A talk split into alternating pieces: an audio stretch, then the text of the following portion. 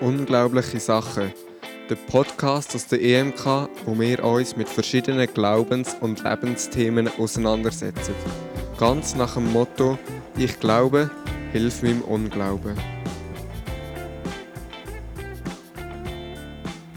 Willkommen zu Unglaublichen Sachen. Ich bin Anja und darf euch zu dem Podcast begrüßen und euch durchführen durch die Gespräche. Und heute sitzt mir gegenüber der Burkhard Förster. Schön, dass du da bist. Danke für die Einladung, Anja. Und wir möchten dich noch gerne ein bisschen kennenlernen und darum auch an dich zwei Fragen. Und zwar, die erste Frage ist gerade, was ist das Beste, was du in diesem Jahr erlebt hast?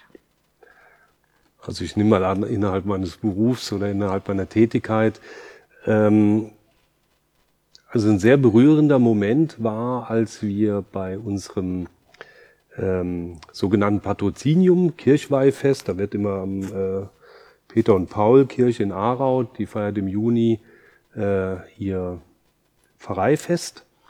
Und es, wir hatten das neue Jahresthema, Vielfalt. Und da stand auch darüber über den Gottesdienst. Und erstmal war es draußen gewesen, äh, was sehr schönes Wetter war und gelungen. Und als Vielfalt war bemerkenswert, dass wir es im Gottesdienst geschafft haben, neben den Vertretern der Missionen, der äh, italienischen und der albanischen Missionen zum Beispiel, als Priester, während der Eucharistiefeier ein Rapper aufgetreten ist. Aus Eritrea, ein junger Mann, der bei uns auch auf dem Platz ist, der immer wieder mal auch ins Pfarrhaus kommt, aber selber Muslim und der hat äh, auf Eritreisch dann äh, einen Rap gehabt. Und diese Mischung, einfach die Situation, diese verschiedenen Kulturen ähm, während eines Gottesdienstes und dann noch während einer Eucharistiefeier, ähm, das war sehr berührend und sehr beeindruckend auch. Ja, es klingt mhm. wirklich sehr vielfältig. Danke für um das teilen. Denn du hast jetzt nicht gesagt, also Du schaffst in der Kirche, genau. oder willst du noch etwas ich Bin, genau, ich bin ähm, Pfarreileiter, also ich leite die Pfarrei, äh, die katholische Pfarrei, römisch-katholische Pfarrei, muss man auch dazu sagen, weil es gibt ja auch christkatholische Kirche in Aarau, in, äh, die Pfarrei heißt Peter und Paul in Aarau.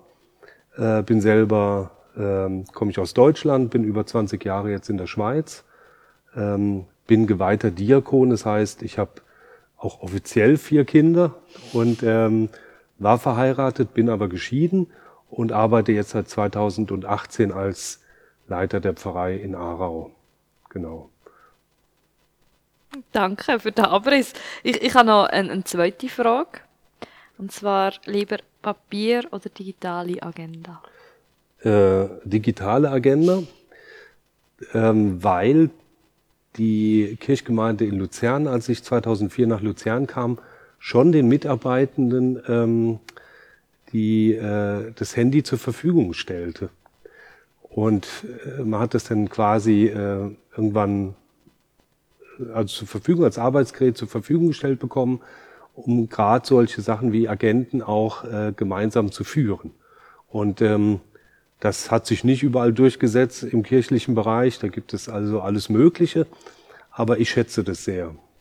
Und es erleichtert auch meine Arbeit wenn man zusammen eine Agenda hat mit denen, wo man zusammen schafft. Ja, das ist nicht ganz so der Fall. Aber so für meine Termine oder für Abmachungen und für Einladungen ist es ganz praktisch so. Ja. Mhm. Okay, merci für die Auskunft. Dann äh, würden wir ins Thema einsteigen, über das wir heute reden wollen. Und ich habe so gemerkt in der Vorbereitung, ich habe ja dir angerufen und gefragt, ob du mit mir über das Abendmahl reden Und in der Vorbereitung habe ich dann gemerkt, das ist äh, vielleicht gar nicht die richtige Bezeichnung. Ich benutze halt immer das Wort Abendmahl, mega selbstverständlich. Und dann gemerkt, das ist gar nicht selbstverständlich. Es gibt noch Kommunion, Herrenmahl, Eucharistie. Äh, es gibt noch ganz, ganz viele andere Begriffe.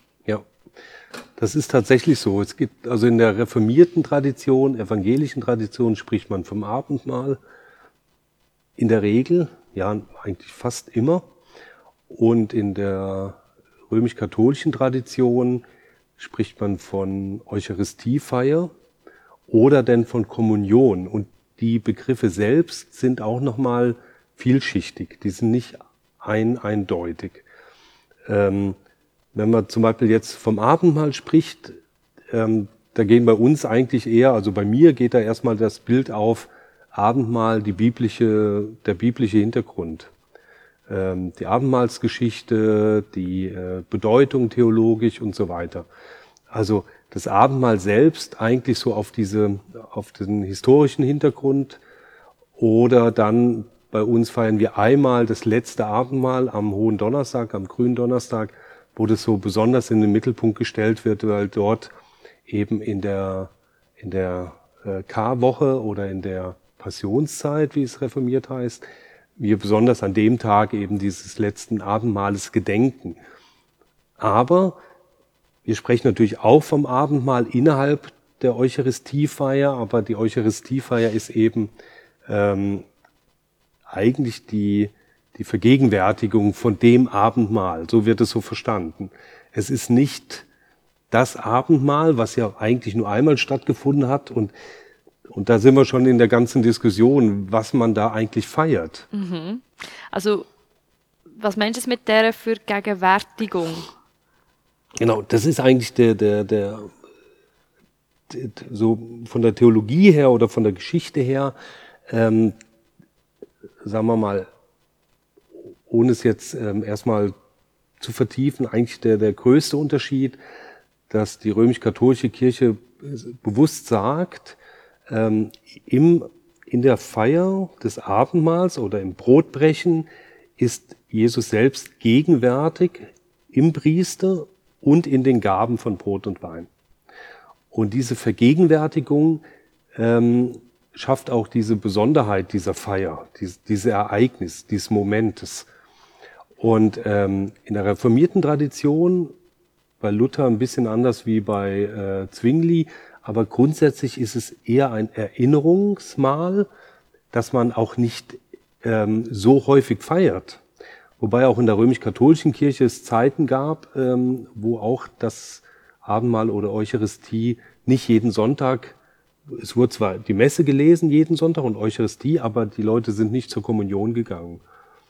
Also das hat erst wieder eingesetzt eigentlich mit dem Zweiten Vatikanischen Konzil, dass die Leute häufiger auch zur Kommunion gehen. Vorher wurde das so heilig gemacht, dass die Leute schon gar nicht mehr getraut haben, das Brot zu teilen. Ja, also jetzt muss man es ein bisschen auseinanderhalten, nicht, dass man es durcheinander bekommt. Also die Eucharistie und Kommunion ist ja wie, also man nimmt ja bei beidem, wie zu sagen, Brot und Wein, aber so der Hintergrund dahinter, wie man es macht, ich benutze jetzt Brot und Wein, ja. ist nicht... Nein, es ist schon gut.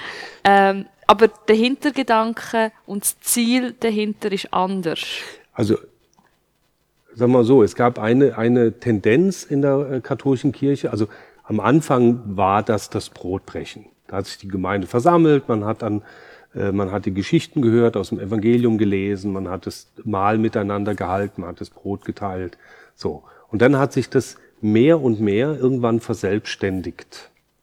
Dieser Moment, der, äh, dass Christus quasi selbst mit seinem Leib gegenwärtig wird, als Fleisch und Blut. Und das hat immer mehr so diesen, diesen, äh, diesen Moment quasi wie abgekoppelt vom Übrigen. Also es durften auch, dürfen auch nur Priester bei uns mhm. die Wandlung vollziehen vom Brot und Wein in Leib und Blut Christi. Und ähm, die haben das jeden Tag auch gefeiert und die Gläubigen haben eigentlich mehr und mehr nur noch zugeschaut. Ja, genau. Und daraus stammt ja auch dieser, diese berühmte ähm, äh, Missverständnis, dass sie, das wurde alles auf Latein gebetet, mit Brücken zum Volk, dass sie irgendwas gehört haben von äh, Hokus Corpus und dann haben sie daraus ein Hokus Pocus gemacht, weil der gesagt hat auf Latein Hoc Corpus meus est, dies ist mein Leib, haben sie nur Hokus Pocus verstanden, so wurde das quasi zum Synonym für so eine Zauberei. Und man hat es nur noch von außen wahrgenommen und erst bei der Oster- oder Weihnachtsbeichte war man denn so rein, dass man denn auch die Kommunion empfangen hat als Mundkommunion. Aber seit den 60er Jahren des letzten Jahrhunderts wurde das mehr und mehr als Gemeinschaftsmahl wieder verstanden. Dass man das innerhalb der Pfarrei feiert, dass man die Kommunion auch feiert, dass man das Kommunion Brot heißt ja Gemeinschaft. heißt Gemeinschaft, genau. Und man sagt auch, das ist die Kommunion. Sowohl das Brot ist die Kommunion und ich spreche deswegen vom Brot, weil in der Regel nur der Wein beim Priester bleibt oder bei den Mitfeiernden vorn und nur mehrmals im Jahr auch allen angeboten wird, hat aber mehr pragmatische Gründe als jetzt ideologische. Und ähm, es gibt aber auch Vereine, die, die häufiger Wein reichen oder Traubensaft sogar. Klammer auf, ist eigentlich offiziell gar nicht erlaubt, Klammer geschlossen, weil es soll eigentlich nur Wein sein. Und man hat es denn wirklich als Gemeinschaftsmahl entwickelt, wo man innerhalb der Pfarrei und auch nicht jeder Priester nebeneinander eine Eucharistiefeier feiert, eine Messe liest, sondern miteinander. Und hat es denn weiter geöffnet, auch im Hinblick darauf, dass natürlich dann die Muttersprache dazu kam, aber auch, dass Kinder um den Altar versammelt sind, der Altar zum Volk gegangen ist, also nicht mehr irgendwo abgelegen und mit dem Rücken zum Volk äh, der Priester sich gedreht hat, sondern zum Volk, mit dem Volk zusammen, mit den Menschen, dass auch Laien an den Altar gekommen sind, die Kommunion verteilen, die mithelfen. Also da hat sich auch ein Wandel vollzogen. Ja, ich glaube, der Wandel findet auch immer noch statt. Also ich glaube nicht, dass wir jetzt festsitzen und bis in 100 Jahren, ähm, eben, ich weiß immer nicht, wie man es nennen das Abendmahl, das Herrenmahl. Ja, die Eucharistie so, so feiert. Ja, wobei da, da, da gibt's eben die zwei Ebenen. Wir haben ein, einerseits das Kirchenrecht, was ganz klar, also oder auch die Theologie, die Dogmatik, die Lehre ganz klar bestimmte Vorgaben macht. Also wer darf die Eucharistie feiern, also wer darf das Brot wandeln, wer darf sie empfangen. Ähm, es besteht nach wie vor eine Sonntagspflicht für die römisch-katholisch Gläubigen. Während der Corona-Zeit wurden wir davon dispensiert, befreit. Das ist so die Ebene, die sagt, also jeder Sonntag muss eine Eucharistiefeier besucht werden und die muss angeboten werden. Das ist die theologisch, sage ich mal, die radikale Position oder die eindeutige Position. Auf der anderen Seite ist es aber äh, de facto so, dass viele Pfarreien gar keine Priester mehr haben, die Eucharistie feiern mit den Gläubigen. Was macht man dann? Entweder ähm, feiert man ohne Kommunion, aber wenn das der Höhepunkt ist, wie die Kirche auch sagt, die Mitte, dann muss es irgendwie möglich sein, dass man daran teilnimmt. Aber was macht man, wenn man keine Priester hat? Ähm, ja, und äh, da kommen wir in Dilemma. Und die Sonntagspflicht wird von vielen Gläubigen ähm, als solche nicht mehr wahrgenommen. Das, das ist, da ist die, unten die Basis und das Volk äh, lebt es anders. Auch dass zum Beispiel offiziell dürften wir die Kommunion, das Brot nicht an Menschen verteilen, die nicht römisch-katholisch sind oder die vielleicht wieder verheiratet geschieden sind. Auch das wird in der... Tauft äh, ist ja auch eine Thematik am Mix. Ja, römisch-katholisch heißt getauft. Ja. Also die müssen römisch-katholisch sein und getauft. Und Reformierte oder andere, die in, so heißt es ja, dann in, in nicht in Sünde leben oder äh, mit, mit Schuld leben, so wird es offiziell genannt, dürften eigentlich nicht zur Kommunion. Und da gehen die meisten Pfarreien eigentlich überwiegend nicht mit. Das wird heute nicht thematisiert und in der Regel sind bei uns alle eingeladen. Wobei das eben offiziell so gar nicht verkündet werden kann. Ja. Also man ist da schon immer wieder in einem Dilemma. Vielleicht sollte man auch noch ein bisschen anschauen, wieso ist denn das überhaupt so wichtig, ähm, den, den gläubigen Christen und äh, den Gemeinschaften? Wieso mhm. ist äh, ist die Gemeinschaft und das Nehmen ja. von Brot und Blut überhaupt in, in der Kirche heutzutage immer noch wichtig. So machen wir das nach 2000 ja. Jahren immer noch, ja. wo vielleicht Leute von außen denken, pff, ist doch einfach doch ein bisschen, ein bisschen genau. zusammen essen, ein bisschen zusammen ja. etwas nehmen, ja, kann, Doch, kann doch jeder. Und wir beharren dort wirklich noch auch bei uns in der Kirche. Ich darf ähm, das nicht machen mit den Jugendlichen das Abendmahl. Das ist wirklich etwas, wo der Ordinierten genau. vorbehalten genau. ist. Das macht der Pfarrer. Auch dort das hat ist auch, Einschränkungen. Genau. hat eine Tradition, die, glaube heutzutage manchmal auch schwierig zu verstehen mhm. ist, wieso man dort noch auf so mhm. Sachen beharrt. Und man denkt, jeder ist doch auch Wie Ja. kann man sagen, jeder ist doch auch ein bisschen Priester für sich Ja, und wir haben genau. Bibel und wir können doch Ja, äh, das selber machen. Ja, also ich meine, ich, die Tendenz ist auch da und wir sprechen auch in der römisch-katholischen Kirche offiziell vom allgemeinen Priestertum. Das, das ist tatsächlich so. Und ähm, auch hier zeigt sich so, auf der einen Seite ist, ist eine Pastoral, die Seelsorge vor Ort entwickelt sich, das Volk entwickelt eigene Formen, Zugänge. Und andererseits möchte man natürlich auch äh, so diesen Glauben bewahren. Und das kommt manchmal in Konflikt. Warum ist das wichtig? Ähm, eigentlich, weil so das Herzstück ist der Aussage, Gott ist Mensch geworden und hat sich eigentlich sich ganz in diese Welt hineingegeben und uns sich selbst eigentlich als Geschenk gemacht in diesem, in diesem Abendmahl. Und ähm, das ist dann wie so eine, ähm, ein Ritual, ein Kernstück, eine, eine ähm, ja, wie so ein äh, mythologischer ähm, Ereignis, ein Sakrament. Dafür haben wir eben dieses, man spricht auch bei uns von diesem äh, Ursakrament, von dem Grundsakrament, Taufe und Eucharistie in der Vielleicht katholischen muss man Kirche. das Sakrament noch ein bisschen Das erklären. ist, also, ja, das ist die Nähe Gottes, also in, im, ähm, in dem Zeichen. In besonderen Zeichen wird die Nähe Gottes, er tut sich selbst nochmal ganz, ähm, äh, dem Menschen nochmal ganz besonders offenbaren. Ja, ich, ich habe wie Sakrament für mich wie aufgeschrieben, es ist ein, eine Handlung, eine sichtbare Handlung von einer unsichtbaren Ja, Wirklichkeit. das ist auch gut, gut formuliert. Also wir sprechen eben von den Zeichen der Nähe Gottes, ist so ein anderer Begriff, wo nochmal noch mal verdichtet Glaube ähm, erfahrbar wird. Also bei Lebensanfang wie Taufe, Lebensende und Krankheit, bei der Krankensalbung und eben in der Eucharistie, wo Gott sich selbst zur Speise gibt.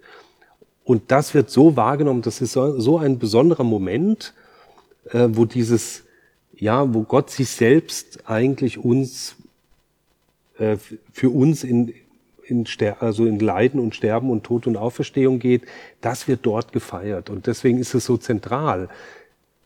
Es wird eigentlich immer daran erinnert, aber an dem Moment wird es nochmal verdichtet. Und jetzt ist die Frage für mich auch entscheidend, und das passiert, sobald ein Nichtpriester äh, da ist, dass wir auch Wortgottesfeiern machen mit Kommunion.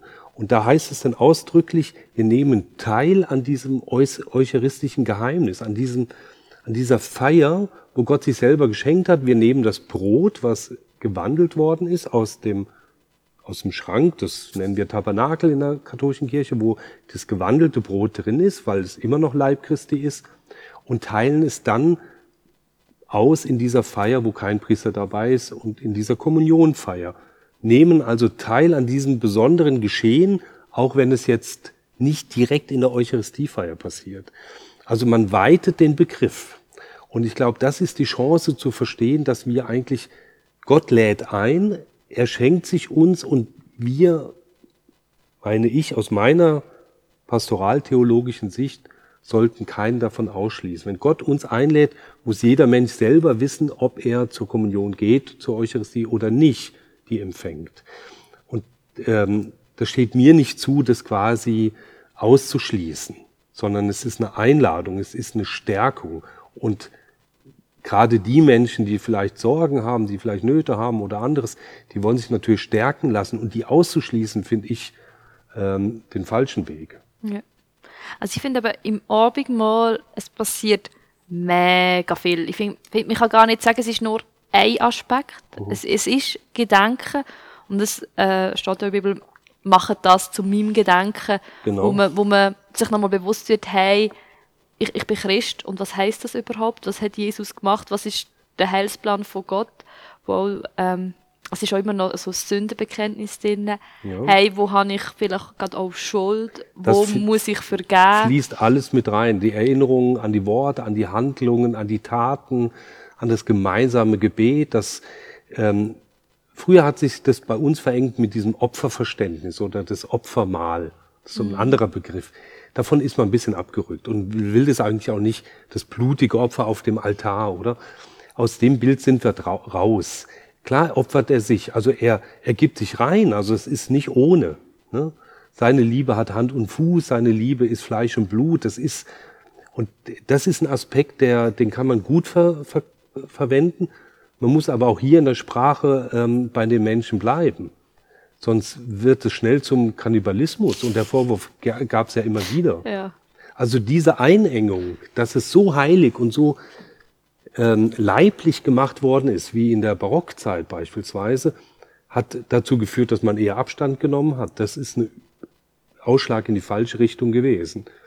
Ähm, bis hin ähm, zum Umgekehrten, dass man gesagt hat, ja, da geht es einfach nur um ein bisschen zusammensitzen und man erinnert sich ähm, dran. Also das reicht dann auch nicht. Ja, also ich würde ja, was, also, was immer wieder gesagt, ja. so die Gegenwart von Gott, wo halt im Abendmahl eben präsent wird, mhm. wo ähm, verschieden halt dann ausgeführt wird. Wieder, er wird im durchs Brot und ums Brot genau. präsent in, genau. der, in der Gemeinschaft. Genau. Es und heißt, das verändert ja. Schon und die also, Präsenz sollte man ja absolut, dann verändern aus dem genau. Abendmahl wieder zurück, weil es einem ja berühren Und es macht Sinn, dass es natürlich Menschen machen, die dafür auch geschult sind. Wäre ich dafür, dass man das auch in der römisch-katholischen Kirche öffnet für Frauen und Männer, die bewährt sind, die äh, geweiht sind oder zur äh, auch Eucharistie vorstehen dürfen. Eben, es dürfen eigentlich nur bei uns Priester im Moment. Ändert sich vielleicht mal, aber ich weiß es nicht. Aber ich finde immer noch einen schönen Satz von Augustinus, ähm, hat auch gute Dinge gesagt, zum Beispiel eben, seht, was ihr, seht, was ihr seid, Leib Christi, werdet, was ihr seid, Leib Christi. Oder? Und damit wird eigentlich die Gemeinschaft der Menschen in dieses Geheimnis mit reingenommen. Und dann ist Gott gegenwärtig, wo zwei oder drei versammelt sind. Genau. Und das widerspricht auch diesem mittelalterlichen Denken, dass ein Priester irgendwo in der Ecke eine Messe liest und Eucharistie macht für sich zum Seelenheil, sondern das ist kein isoliertes Geschehen, sondern man ist, man hat es wieder in die Gemeinde, in die Gemeinschaft hineingenommen. Und ähm, das ist Gott sei Dank in den 60er Jahren eben der, des letzten Jahrhunderts passiert und hat sich eigentlich auch so weiterentwickelt. Bis in die Architektur, bis in die Feierform, in die Liturgie, bis in die Gesänge, in die Gebete. Also sie sind viel umfassender und viel einnehmender äh, und partizipativer, als es war. Aber mich, mich würde eine andere Frage bei dir interessieren. Ich hatte mal mit einem reformierten, äh, kalvinistisch geprägten Theologe eine Diskussion bei ihm zu Hause. Und ähm, da ging es darum, was ist mit dem Brot nach dem Abendmahl? Was macht man damit? Würde mich interessieren, was es für dich ist, etwas, was im Abendmahl nicht gegessen worden ist, was ist das nach der Feier? Und er hat als, er hat eine, ich würde gerade sagen, was, wie er zumindest theologisch gedacht hat, aber was ist ja. für dich persönlich? Mit dem Brot oder mit dem Wein, was nach dem Abendmahl, was machst du damit? Ich bin schon lange nicht mehr damit konfrontiert worden. Da ich ja selber nicht mache, erlebe ich es mehr, dass es, ähm, oder ich bin aufgewachsen, sagen wir so mal, damit, das ist nachher im Kirchenkaffee ist das umgestanden und man hat dann okay. können essen. Aber ich hatte das schon als Kind immer ein bisschen Respekt gehabt, so, oh, das ist jetzt das Brot vom Abendmahl. Und das zählen wir jetzt, vorher ist, hat man das so in einer Atmosphäre gegessen. Spannend. Und dann ist man so im Kirche genau. Kaffee mit Kaffee und dann zählen wir das. So mit Marmelade und Konfi irgendwie. Ja, und das habe ich immer so ein bisschen, es ist immer ein bisschen speziell. Ich finde, ich finde, es ist ja. schwierig. Ja. Ähm, ich finde, man sollte es nicht wegrühren, man sollte es mhm. einfach schon auch verwerten und essen, aber ich habe es als Kind schon immer ja. speziell gefunden und nicht einfach normal. Okay, man isst es jetzt, weil genau. es ist so, ja. was ist das Brot von vorhin? ich habe es immer eine spezielle genau. Situation gefunden. Und genau darauf habe ich den auch gebracht. Er hat natürlich theologisch gesagt, klar, das ist einfach normales Brot. Wir erinnern uns nur beim Feiern an Jesus, aber das ist nicht Jesu Leib. Ich gesagt, okay, es ist schwierig theologisch, das nennt sich Transubstantiationslehre. Genau die Wandel, aber man hat die natürlich auch entwickelt im, im Gegen zur Reformation, um das nochmal zu verdeutlichen. Bei uns bleibt es auch Brot und Wein. Aber geglaubt ist es Blut und Leib ja. Christi. Also Nur, ihr, ihr sie ja weg. Genau. Und jetzt ist das Spannende. Auch, auch ich habe ihn gefragt, okay, dann kann man also den Wein in, in, ins Klo äh, schütten und das Brot einfach auf den Kompost schmeißen oder in den, in den Abfall. Hat er gesagt, hm, so wie du jetzt auch, hm, irgendwie doch nicht. Und das ist eigentlich, eigentlich reicht das. Die Erfahrung zu machen, dass Elemente und Dinge in besonderen Momenten sakramental werden, also eine besondere Bedeutung bekommen, wie ein Geschenk von einem lieben Menschen, was man nicht einfach wegrührt, Sei denn, man hat sich getrennt oder keine Ahnung. Ähm, so hat es auch, und ich, das muss man auch nicht zerreden und zertheologisieren, sondern einfach anerkennen, das ist was Besonderes. Und dem auch eine andere, andere Form dann geben danach oder einen anderen Respekt gegenüber.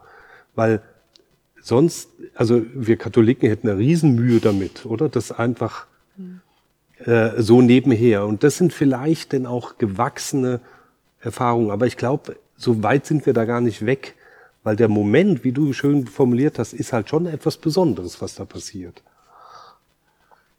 Ja, ich habe mir jetzt gerade überlegt, aber mit dem, was macht man denn mit dem, was, was übrig ist? Ähm, ist jetzt, äh, man nimmt ja manchmal nicht immer nur in der Kirche vielleicht als Abendmahl. Genau. Sondern ich habe so gekannt, dass bei uns daheim haben wir auch, oder meine, meine Eltern haben auch das Abendmahl miteinander genommen. Und ich kann mir halt schon vorstellen, in Situationen, wo es passt. Und da hast du vielleicht ein Stück Brot, aber du tust nur ein Stück abschneiden und du, und du hast nicht das ganze Brot. Also bei uns ist halt meistens, wenn ich es kenne, ist einfach das Brot klein geschnitten worden. Und wenn du eben das klein übrig hast, wie beim Fondue, dann hast du einfach geschnittenes Brot übrig, oder? und dann, äh, Genau, ist dann das eben noch im Kirchenkaffee noch verteilt worden. Aber Ja. wenn du das nicht hast, dann ist der Rest Ja. vom Brot nicht so speziell Genau. und vom Abendmahl geschaut, sondern nur das, das, Ja. das kleine geschnittene, wo Ja. du zuerst. Und den Rest, finde ich, kann man sehr gut davon abspalten. Wie auch, Okay. Es ist eine viel Pragma- mit Traubensaft. Und Ja, das ja. in der Packung schaue ich nicht an, aus das, Sondern das, was sondern ausgeschenkt das, was ist. ausgeschenkt ist und nachher nochmal verwertet ja. wird. Dort habe ich jetzt bewusst wurde, Da merkt man eben auch, dass, ähm, dass man das natürlich auch pragmatisch umsetzen muss, irgendwie die ganze Thematik. Und die ist bei uns so, dass natürlich eine Hostienbäckerei muss anerkannt sein, die gibt's nur in Klöstern. Ähm, das muss auch ein reines äh, Weizenmehl sein. Glutenfrei gibt's mittlerweile auch. Ja. Ähm, die werden dann extra gereicht. Das ist vor allen Dingen, es dürfen für die, ähm, also bis, bis ins unser Jahrhundert hinein und manche haben immer noch Mühe damit, darf auch nie- kein Krümelchen irgendwo noch rumliegen und so, weil überall ist Jesus drin. Und das führt aber zu einer ganz ähm, falschen Haltung letztlich, oder? Und da sind wir ein Stück weit von weg. Aber es steckt irgendwo in, in den vielen Katholiken, also in den meisten steckt es noch drin, diese, diese Ehrfurcht vor diesem Brot und dem Wein. Und ähm, zum Beispiel, dass man zum Beispiel bei uns eigentlich keinen Traubensaft nehmen darf. Hat sich aber auch zum Teil geändert, aber auch offiziell ist es eben nicht möglich. Ähm, das heißt, man geht immer in diese, man kommt immer in Konflikt mit dem Kirchenrecht bei vielen Dingen. Zum Beispiel wird meistens Weißwein verwendet, aber Rotwein ist möglich. Da man die aber Abdrücke sieht auf den Tüchern, ist quasi wieder ein Rest von Jesu Blut drauf, nimmt man lieber Weißwein, damit da keine Irritationen entstehen. Und so kann man denn, manchmal hängt man denn in diesen Schlaufen drin, vor lauter Angst und Erklärung und, und kommt da nicht raus, oder? Und vielleicht gibt's einfache Lösungen. Also geschnittenes Brot wird bei uns zum Teil auch genommen, ähm, wird auch nicht gern gesehen. Oder auch Gruppenfeiern draußen sind berührende und schöne Feiern, aber eben mit, mit dem, dass man sagt, man isst das Brot auf und trinkt den Wein auch aus. Und das Ja. kann zum Teil dann viel Wein sein. Wenn, wenn wir nämlich die Gemeinde einladen, das kann ich sagen, es gibt dann ein, zweimal im Jahr, wo wir auch Gemeinde, äh, Wein geben und dann Wein übrig ist, und meistens sehr schwerer Wein, süßer Wein, den müssen wir dann irgendwie austrinken. Und das kann eine ganze Menge sein zum Schluss, wenn der nicht alle getrunken ist. Das ist dann nicht so ohne. ja, ja. Okay, das sind Herausforderungen. Aber was mich manchmal beschäftigt, ähm, ich habe auch in das Buch angeschaut mit Liturgien, wie, wie, man, wie man es jetzt will gestalten Und ich finde es schön, wenn es auch ein bisschen unterschiedlich gestaltet ist und was es alles für Möglichkeiten gibt, aber verliert man manchmal nicht so ein bisschen das Wesentliche aus dem Auge, wenn man jetzt mega darüber redet, wie macht man es, anstatt darüber redet, hey, wieso macht Ja. man es? Das ist richtig. Und das ähm, muss im Vordergrund stehen. Also erstmal ist es so, äh, Gott lädt uns ein, wir, wir feiern zusammen, wir ähm, teilen aber auch Brot, wir teilen aber auch Wein, wir, also Wein jetzt in der Kommunionfeier in der Regel nicht, aber wir teilen eben auch das Wort und wir teilen äh, das Gebet, wir teilen die Stille und den Gesang. Es ist alles, es gehört auch zusammen. Und wenn man anfängt mit diesen Wertigkeiten und ähm, sagt, nur die Eucharistiefeier ist allein richtig und gut und alles andere drumherum spielt keine Rolle, ähm, das ändert sich. Also nur um die Pflicht zu erledigen, wie das zum Teil gehalten worden ist, ähm, wäre schade. Also ich glaube, Gott berührt uns in vielerlei Weise und äh, von der Natur angefangen, vom Buch der Natur über das Buch der Liturgie, über das Buch der Gemeinschaft. Man kann in allem lesen in der Bibel. Man begegnet, Gott begegnet Menschen auf ganz unterschiedliche Art. Und deswegen sprechen wir auch heute von Sakramentalien, von vielen heiligen Zeichen. Und da ist die Kirche auch viel freier geworden. Und ähm, die Begegnung, eine Salbung oder eine Taufe, äh, eine Geste der Segnung zum Beispiel, kann sehr, sehr berührend sein. Und wenn ich zum Beispiel Kommunion Menschen bringe, die nicht mehr in die Kirche kommen können, weil sie krank sind oder alt, und ich mit ihnen so eine kleine Feier einfach zusammen bin, das ist sehr berührend. Und es ist manchmal noch, noch berührender fast als eine großen Veranstaltung. Ja. Und ähm, da merkt man das auch. Und da muss man dann sagen, das, darum geht es. Und dann nicht anfangen mit Theologie und was jetzt genau, Kirchenrecht hin und her, sondern das auch wirken lassen können. Und das ist für eine große Kirche wie die römisch-katholische auch nicht ganz einfach. Also mit so vielen verschiedenen Kulturen und Mahlgemeinschaften, auch Verständnis von Essen. Ne? In anderen Regionen der Welt ist Reis die Hauptnahrung und nicht Brot. Man ja. spricht ja von der Brotreligion, Christentum, Judentum, von den Reisreligionen, Hinduismus, Buddhismus. Dort wird jetzt nicht Reis verwendet. Also dort wird eine völlig atypische Speise verwendet im Abendmahl.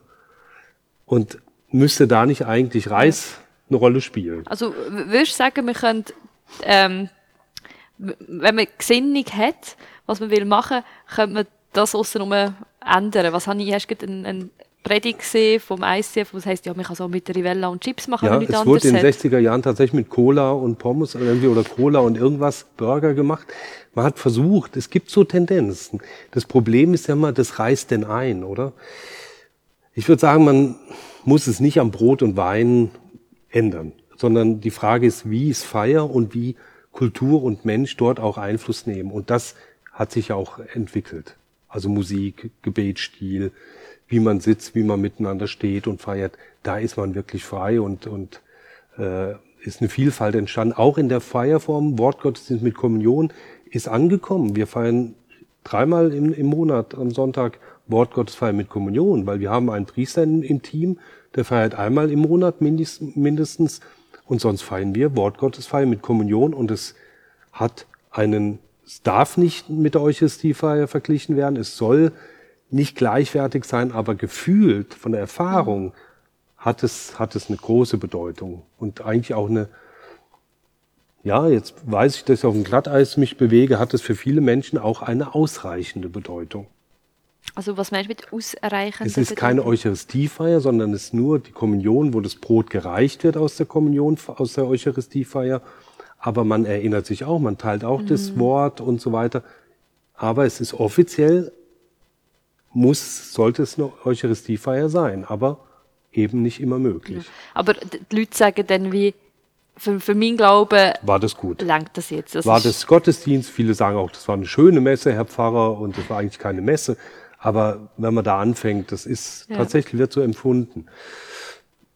Ja, da muss Kirche, glaube ich, sich auch bewegen äh, im Sinne von, wenn Eucharistie die Bedeutung hat, das Abendmahl, denn auch den Menschen ermöglichen, dass sie es feiern können und dann auch öffnen für Frauen und Männer, die sich bewährt haben, die ausgebildet sind dafür. Also es ist ja, methodistisch ist ja auch, dass alle sind zum Abendmahl zugelassen, so, um sie ja nehmen. Mhm. Und ich habe da mit verschiedenen Leuten noch geredet und schon gemerkt, es hat ja auch ein bisschen Verwirrung gegeben in der Geschichte, besonders wegen meinem Bibeltext aus dem Korinther, wo so dort heisst, man soll ähm, das Herrenmal nicht einfach... Genau, als, als, als, nicht einfach so, dass man als Abendessen, als ja. Menü, so, genau. Mhm. Und irgendwie tut, das tut man seiner... Man macht sich schuldig am Lieb mhm. Gottes, wenn man das einfach so nimmt. Wo es so nachher wie Bewegung auch gibt, wo nachher Leute sagen, ich bin gar nicht würdig, ja. das Abendmahl nehmen oder dass das einzunehmen. Und ich denke, ja. wir Menschen sind nie würdig und das geht ja gar nicht. Und die Würde ist da falsch verstanden. Also wir kennen ja auch das Gebet, bei uns spricht man eben, Herr, ich bin nicht würdig, dass du eingehst unter mein Dach. Aber hier, hier ist es eher ein, ist es ein persönliches Bekenntnis. Eben, man ist letztlich nie, sondern man ist immer Empfänger und, und Gott nimmt uns ja an, wie wir sind. Denn es geht ja weiter und spricht nur ein Wort und meine Seele wird gesund. Das zeigt ja aus, das Vertrauen, was man hat. Ja. Und ich finde auch, es darf kein, es darf, muss genau das Gegenteil sein. Es muss ein Heilmittel sein, ein Lebensmittel, die Eucharistie und Ja. die Kommunion, also das Brot, das gewandelte Brot und Wein, wenn es gibt, als Lebensmittel und nicht als, als Ausschlussmittel, als, als Restriktionsgabe Ja. oder als, als Bestrafung oder als Maßregelung. Das muss auf einer ganz anderen Ebene erfolgen. Die Ja. Zeichen sollen ja heilen, die sollen ja einladen, oder? Ja, besonders wenn man ja auch sagt, Gott wird gegenwärtig in dem. Ja. Wie, wie willst du jetzt Menschen sagen, nein, ich will nicht, dass du Gott begegnest? Ja, Weil sie genau. denken, hey, unser Anliegen sollte doch sein, wollen, dass alle Absolut Leute Gott richtig. begegnen. Ja. Ähm, und wenn man sie ihnen, also ich verstehe, dass Ja. man es den Leuten erklärt, Genau. ich finde, man sollte nicht einfach machen lassen, ohne dass sie wissen, dass sie das irgendwie, Genau. weil ich würde jetzt auch nicht einfach ein Ritual von einer anderen Religion machen, weil ich will denen nicht auf die Füße Genau. stehen oder so, oh, die Voraussetzung sagt man auch, genau, man möchte schon, dass man weiß, was man tut. Obwohl in der Ostkirche gibt's die Kinder, kriegen Kinder auch die Kommunion, oder? Ja. Aber das kann man ja Breiform, erklären. Weil In sie getauft, ja, weil so, so zum Teil gibt's auch so, ich meine sogar in, als, und warum? Weil sie getauft sind. Ja. Und wir sagen halt, ja, aber es braucht schon noch eine Erstkommunionunterricht, also eine Vorbereitung, wo man sich dann auch bewusster dazu wendet. Ist auch in Ordnung, finde ich auch richtig, dass man das Verständnis entwickelt. Ähm, aber auch hier sind Unterschiede, auch in der Ostkirche, also in, in der orthodoxen Kirche. Also die Vielfalt ist schon groß. Und ich finde, das wäre für mich ein schönes Zeichen und ähm, es wird im Volk schon längst so praktiziert, dass man als reformierter Partner, Partnerin mit dem Partner in den einen oder anderen Gottesdienst geht und Kommunion oder Abendmahl feiert oder Eucharistie. Auch wir als Kollegen, Kolleginnen zusammen feiern wir beim Buß- und Betttag dort, wo wir sind, entweder Abendmahl mit oder Eucharistiefeier mit. Also ähm, ich finde, Kirchen sollten aufs Volk auch hören und, und mitkriegen, wo da Geist wirkt und ihnen nicht den Weg versperren, sondern merken, sie wollen ja miteinander feiern, sie wollen ja das Geheimnis teilen, sie wollen ja das erleben und da sind unsere Konfessionen keine Sprachgrenzen, sondern einfach Dialektformen und von einer Sprache. Und ich finde, das darf Kirchens, also sowohl reformierte, katholische und andere Kirchen, EMK und wirklich auch anerkennen. Ja, da wirkt was und ähm, das auch zugestehen, dass man den Menschen auch die Möglichkeit gibt, ohne Restriktionen einfach auch bei den anderen Konfessionen zu kommunizieren, Abendmahl zu feiern. Ja. Fände ich schön und wäre ein gutes, wichtiges Zeichen. Der Papst fragt im Moment nach, wie es uns geht, wie wir uns Kirche wünschen. Und ich hoffe, dass die Stimme auch bis Rom kommt, die gerade in unseren Ländern der Reformation, Deutschland, Österreich, Schweiz, Nord, äh, Nordeuropa, da auch Zeichen setzen kann, auch für die Weltkirche. Ja. Wir haben hier eine Kultur des Miteinanders und ich denke, das müssen wir fördern. Ja, das wäre schon schön, wenn man das mehr auch in Ökumene Ja. kann zelebrieren miteinander. Und jetzt noch überlegt für in meinem Umfeld, ich finde es halt, ich finde es mega schön an der katholischen Kirche, dass sie eben das auch so regelmäßig praktiziert. Und das ist das, was mir amix fehlt in meinem Umfeld. Mhm. Ich finde, wir haben, weiss nicht, wenn es hochkommt, vielleicht viermal im Jahr. Spannend, höre ich öfter von der reformierten Seite. Und ja. ich finde das, ich finde es mega schade, aber bei uns ist halt wirklich der, meistens der ganze Gottesdienst schon muss aufbauen. Also da geht's wirklich, man kann nicht eine Predigt haben und dann nebenan Abendmahl, Ja. sondern wenn wir Abendmahl haben, ist eigentlich so ziemlich Ja. der ganze Gottesdienst ums Abendmahl Ja. aufbauen. Das ist auch schön, aber ich hätte es manchmal Ja. gerne noch ein Ich bisschen mehr in der Ich Gemeinschaft. integriere das. Also ich mache zum Beispiel Weihnachten, tue ich die Krippen, das Krippenspiel mit der Kommunionfeier, also mit dem Teilen des Brotes quasi integrieren. Dass die Kinder zum Beispiel wie die Gaben bringen zur Krippe, bringen sie quasi dieses Brot oder ähm, den, den, äh, die Schalen zum Altar. Oder? Legen das auf den Altar und dann wird's ausgeteilt und man geht wie die Hirten so mit diesem Auftrag, den Frieden in die Welt zu bringen, geht man wieder hinaus. Also man kann das sehr schön miteinander verbinden, weil das Element, äh, diese Gegenwart Gottes sich eben zum Beispiel eben auch in der Krippe zeigt, im Kind, im Brot, im Zerbrochenen. Ich sage meistens, dass Jesus selbst legt sich uns in die Hände als gebrochenes Brot, so als Zeichen der Nähe. Ähm, und ja, das ist Stärkung, das ist Kraft. Und das kann man sehr schön mit Predigt und Text zusammenbringen. Also da sind wir relativ kreativ in der katholischen Kirche und ich und Predigt hat auch seinen Platz. Ja. Also ich, ja, ich glaube, es wird schon auch mehr aneinander vorbeigehen. Gottesdienste werden halt länger, wenn du noch ein Abendmahl machst und dann nochmal mit den einleitenden Worten. Also Eine Stunde. bei uns. Man darf über alles predigen, nur nicht über eine Viertelstunde. Ich habe über 20 Minuten. ja, ich bin ein bisschen länger auch, ja, ja. Aber es kommt ja immer darauf an, was man sagt und wie man sagt, ob die Leute. Nein, aber ich denke, das hat auch seinen Platz und der hat, den hat es auch gewonnen bei uns. Also das haben wir von der reformierten Seite auch gelernt, ähm, das Wort und Predigt und Text wirklich auch nochmal bewusster äh, in den Blick gekommen sind die letzten Jahrzehnte und auch entsprechend ähm, ihren Platz haben, ihre Bedeutung. Also nicht einfach nur dahingenuschelt, sondern wirklich bewusst rausgesucht, überlegt, auch die biblischen Texte viel stärker bearbeitet, als es vielleicht früher noch der Fall war, wo einfach moralische Predigten abliefen, aber wenig über Bibel berichtet worden ist. Oder? Und das hat heute, Gott sei Dank, äh, ist das nicht mehr so der Fall. Ja. Mhm. Gibt es noch irgendeinen Gedankenanstoß, wo du gerne noch würdest Zuhörenden mitgeben, wenn sie jetzt vielleicht das nächste Ja. Mal ähm, das Herrenmal feiern? Ja, also ich würde sagen, grundsätzlich, also ich habe in meinem Studium alle möglichen christlichen Konfessionen besucht. Von sogenannten Sekten bis hin zu ganz normalen. Ich war bei den altkatholischen, bei den ähm, ähm, Apostel, äh, apostolische Kirche, bei den Zeugen Jehovas habe ich mich mal reingeschlichen. Also ich kann die Leute nur einladen, einfach keine Angst zu haben, mal in andere Kirchen zu gehen, in andere Feiern, um einfach mal diese Vielfalt kennenzulernen. Ähm, äh, vor allen Dingen auch in der eigenen Stadt, im Dorf, in der Gemeinde, wo man lebt.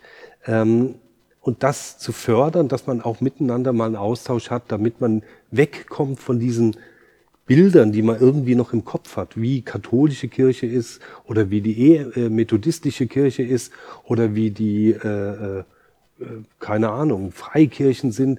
Einfach merkt, da hat es eine Vielfalt und, und, und zu spüren, was, wie feiern Sie bestimmte ähm, Inhalte wie Abendmahl, Eucharistie, um einfach mal wegzukommen von diesen Klischees, die man Ja. zum Teil im Kopf hat. Und sich auch vom Guten lassen inspirieren lassen. Absolut, absolut. Und ganz wichtig, das ist für mich einfach wichtig, nicht auszuschließen. Also wir sind nicht diejenigen, die bestimmen, wer würdig ist oder nicht. Und Gott lädt uns ein und das ist mir ganz wichtig. Es steht uns nicht zu, das irgendwie zu beurteilen oder zu urteilen darüber. Und ich hoffe, dass die Botschaft, ähm, ja, dass es immer wieder Menschen auch erreicht, weil ich glaube, was dann ausgelöst wird bei Menschen, die so feiern, erleben und, und hinausgehen, ist eigentlich das, um was es geht. Also die, denn Eucharistie und Abendmahl gehen ja weiter, die hören ja nicht auf. Nur sich erinnern und miteinander sein ist schön. Entscheidend ist auch, was hinten mal rauskommt. Also was denn daraus im Leben auch weitergeht. Ja. Ich finde es sehr schön, wir haben jetzt über sehr viel geredet und mich hat jetzt auch besonders nochmal ein bisschen angesprochen, halt die Vielfalt, wie man Abendmahl kann feiern und was mir auch noch ein bisschen Vorbereitung bewusst worden ist, ist, ähm, beim Vater uns habe ich schon gewusst, dass das verbindet ja alle Kirchen miteinander und über die ganze Zeit und das nochmal neu bewusst werden, eben so bei, de, bei dem Abendmahl, bei dem Ritus, wo die Christen haben, das hat es auch schon vor 2000 Jahren gegeben. Und das haben ganz, ganz viele Christen vor mir schon gefeiert und ganz viele Kirchen Mhm. feiern das auch jetzt und dass man durch das eigentlich auch verbunden ist, obwohl man es so Genau. unterschiedlich macht, finde ich einen schönen Gedanken und halt eben, dass jeder ist eingeladen, es ist eine Einladung von Gott, ähm, Präsenz von Gott, wo, wo in dem innen ist und nachher geht es weiter, es hört nicht auf. Dort Ja. finde ich sehr schöne Gedanken. So. Was macht man denn daraus? Genau. Danke für das Gespräch, gerne, dass du bist hier angekommen. Und ich danke auch noch am Cedric, wo dann Technik alles wird aufladen und schaut, dass alles immer pünktlich ähm, online ist und abrufbar. Und auch euch Zulassenden. Danke, dass ihr immer wieder dabei seid, mitlaset Und ihr dürft uns auch gerne eure Rückmeldungen zukommen lassen, eure Gedanken, vielleicht auch noch Fragen, die aufgekommen sind. Ich leite die auch gerne weiter. Wir haben das Kontaktformular auf der Webseite von der emkarau.ch Podcast gibt es Kontaktformular, das man uns ganz einfach erreichen kann. Und so wünsche ich euch äh, zwei weitere tolle Wochen, dass ihr gesegnet seid und mal schauen, wenn ihr euch mal das Abendmahl begegnet, vielleicht noch mal ein bisschen bewusster das wahrnehmt und reingehen. Tschüss zusammen.